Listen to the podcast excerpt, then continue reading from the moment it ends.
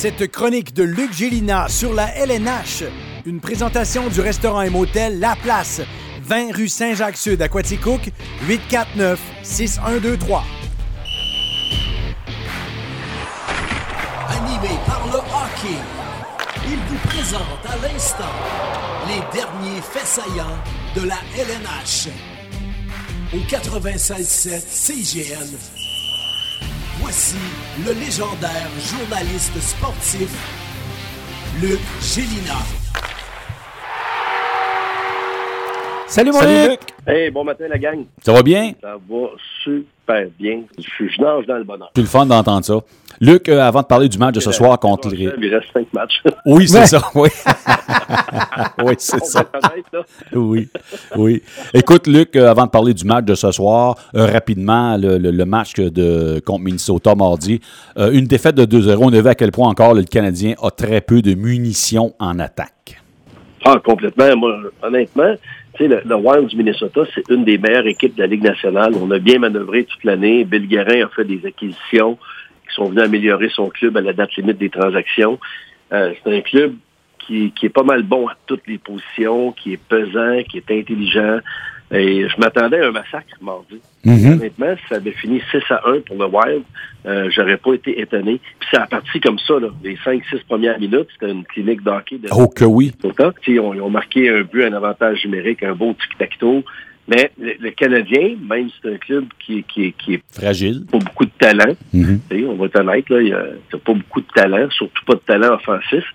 Euh, Puis tu sais, tu regardes la ligne bleue, ton premier duo, c'est Romanov Savard Yeah. dans les circonstances. Puis Savard était sur le dernier duo l'année passée à Tampa. Quand il a gagné la Coupe, là, Ouais. avec Sergachev, Savard, c'était le troisième duo. Euh, il jouait 16, 17 minutes par partie. Là, euh, c'est lui qui en prend le plus avec le Canadien, ou à peu près. T'as Edmondson Petrie, qui, qui est aussi un duo intéressant. Mais bref, euh, le Canadien n'a pas de taille. C'est pas une bonne équipe d'hockey. Il manque des, des éléments. Puis tout le monde comprend. C'est un club qui est en reconstruction.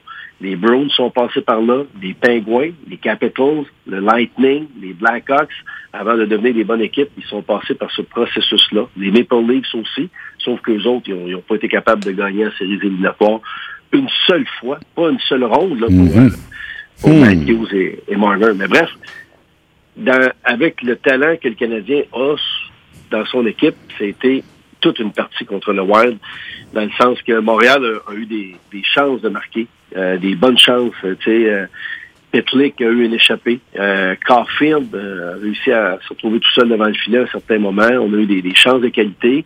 Cam Talbot a fait les arrêts. Puis défensivement, Carey Price a donné deux buts, mais il y a eu une soirée facile sur 30 lancés. Euh, le premier but, c'est un avantage numérique. Le deuxième but, la, la, la rondelle a bondi derrière le filet par la... Sais, Bondy, elle récupère entre ses jambes. C'est un super beau jeu.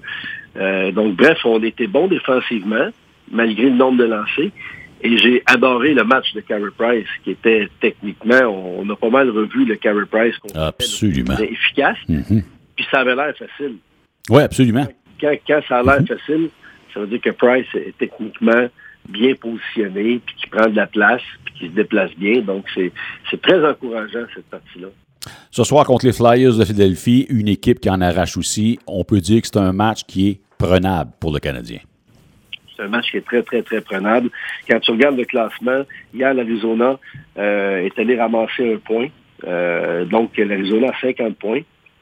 Dernière position de la Ligue. Mhm. Avant-dernière position, Montréal à 51. Et en 30e place, c'était qui? C'était Philadelphie à 57 points. Ouais. Donc oui, c'est un match prenable pour le Canadien. Euh, les Flyers jouent vraiment mal. Je m'attends à ce que ce soit Carey Price devant le filet ce soir à nouveau. Ils vont jouer le maximum de parties avant de, de partir euh, la semaine prochaine, là, parce que la saison se termine vendredi de la semaine prochaine. Il reste cinq matchs seulement, comme j'ai dit au départ. Mhm. Mais ce soir, ce que j'ai surtout hâte de voir, c'est Raphaël Harvey-Pinard. Oui. Raphaël Harvey-Pinard, qui a été un choix tardif, là. Septième ronde en 2019. Puis, septième ronde, malgré le fait que dans la LHJMQ, il avait marqué 40 buts cette année-là. 45 passes, 85 points. Et il avait ramassé 27 points en 20 matchs en série. Hmm. Euh, Puis là, Trevor Timmons, qui fait jamais ça, en fin de repêchage en 2019, septième ronde, a pris un risque avec un Québécois, mais regarde donc ça. Mais regarde ce que ça donne. C'est qu'en fait, Larry Pinard, l'année passée, c'était sa, sa première année pro. Il a joué à Laval, une belle intégration. Cette année, avec le Rocket, ça a plus ou moins bien parti. Un but, deux passes, trois points en dix matchs. Et aujourd'hui, au moment de son rappel, il est meilleur marqueur du Rocket. Tout à fait. Puis quand le Canadien était frappé par la COVID, puis qu'il y avait des blessés entre Noël et le jour de l'an, il a été rappelé. Il a joué trois parties. Il a marqué un but à son premier match en carrière dans la Ligue. Euh, puis ça, c'est un voyage que le Canadien avait joué Tampa Bay, Caroline, Floride. Il était sur un trio avec Paling et Caulfield. Là, ce soir, ça va être son tout premier match en carrière à domicile, Mhm. au Centre Bell. Et ce que ça me dit, ça, ce que ça m'inspire, c'est une réflexion que la direction devait faire, puis l'an passé, on l'a fait. Je pense que ça venait d'en haut, du propriétaire, Jeff Molson. À un certain moment, là, quand tu arrives en cinquième, sixième, septième ronde, prendre un gars qui joue dans la troisième ligue d'élite de Suède puis de Finlande que tu as, vu sur YouTube puis tu à peu près pas épié, à un moment donné, il y a des limites à rire du monde. Puis l'an passé, Simmons a plié sur son orgueil, a pris Joshua Roy en cinquième ronde, Xavier Simoneau en sixième ronde, deux Québécois. Puis qu'est-ce que ça a donné? C'est quand Joshua Roy, le choix de cinquième ronde, a 107 points cette année. 107 points. Exactement. Xavier Simoneau, le choix de sixième ronde, en a 72. Je dis pas que ces gars-là vont devenir des vedettes dans la Ligue nationale, mais leur cheminement est en avance sur celui de Raphaël Harvey-Pinard. Il a réussi, Raphaël Harvey-Pinard, à, à tra- puis on le compare à Gallagher, là. il travaille fort, il a la pédale dans le plancher, tout le temps, tout le temps. Euh, avec le Rocket, on le surnomme Lavalager. Lavalager. Il, il travaille fort, il se défonce à l'ouvrage. Donc, c'est une belle histoire, puis euh, je vais le surveiller ce soir attentivement. Oui, effectivement. On a hâte de voir ce qu'il ce qu'il va nous donner.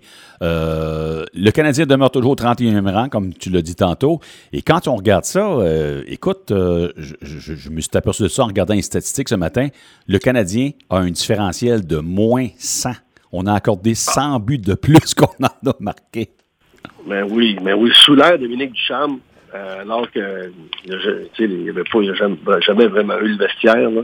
Euh, les gars abandonnaient devant, les gars abandonnaient pour lui. Les gars Ouais. abandonnaient pour lui. Euh, aussitôt- les gars jouaient pour eux autres, ils jouaient pas pour le coach, ils jouaient pas pour le club.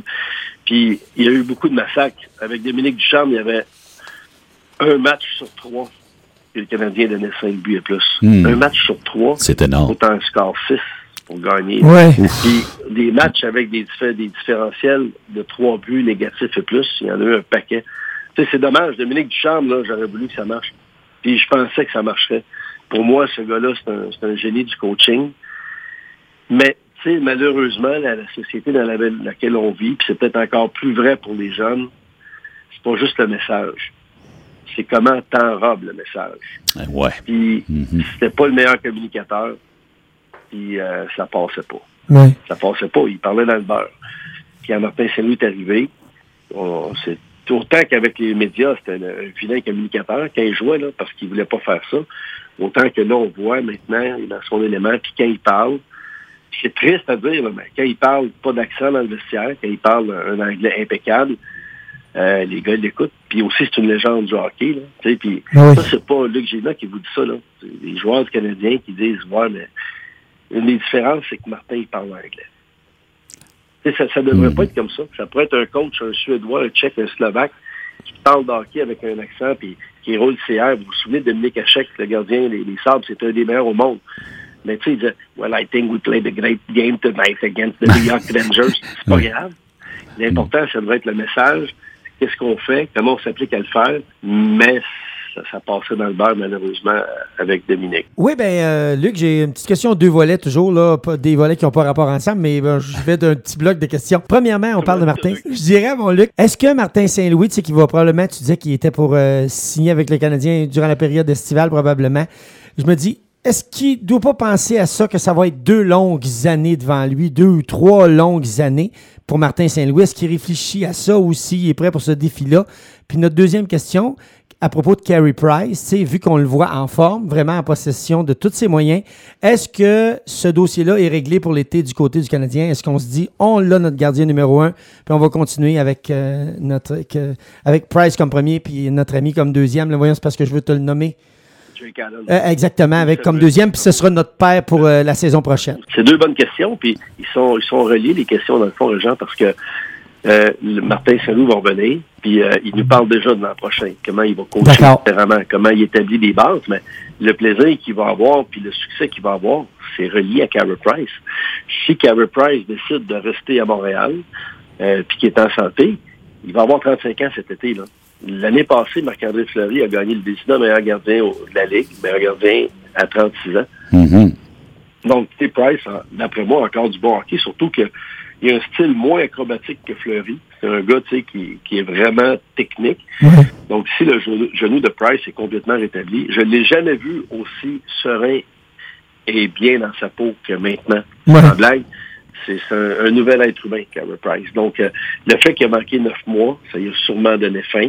Le fait qu'il était allé en finale, ça y a donné fin. Donc, s'il reste avec le Canadien, je suis confiant qu'il va redevenir un des meilleurs gardiens au monde.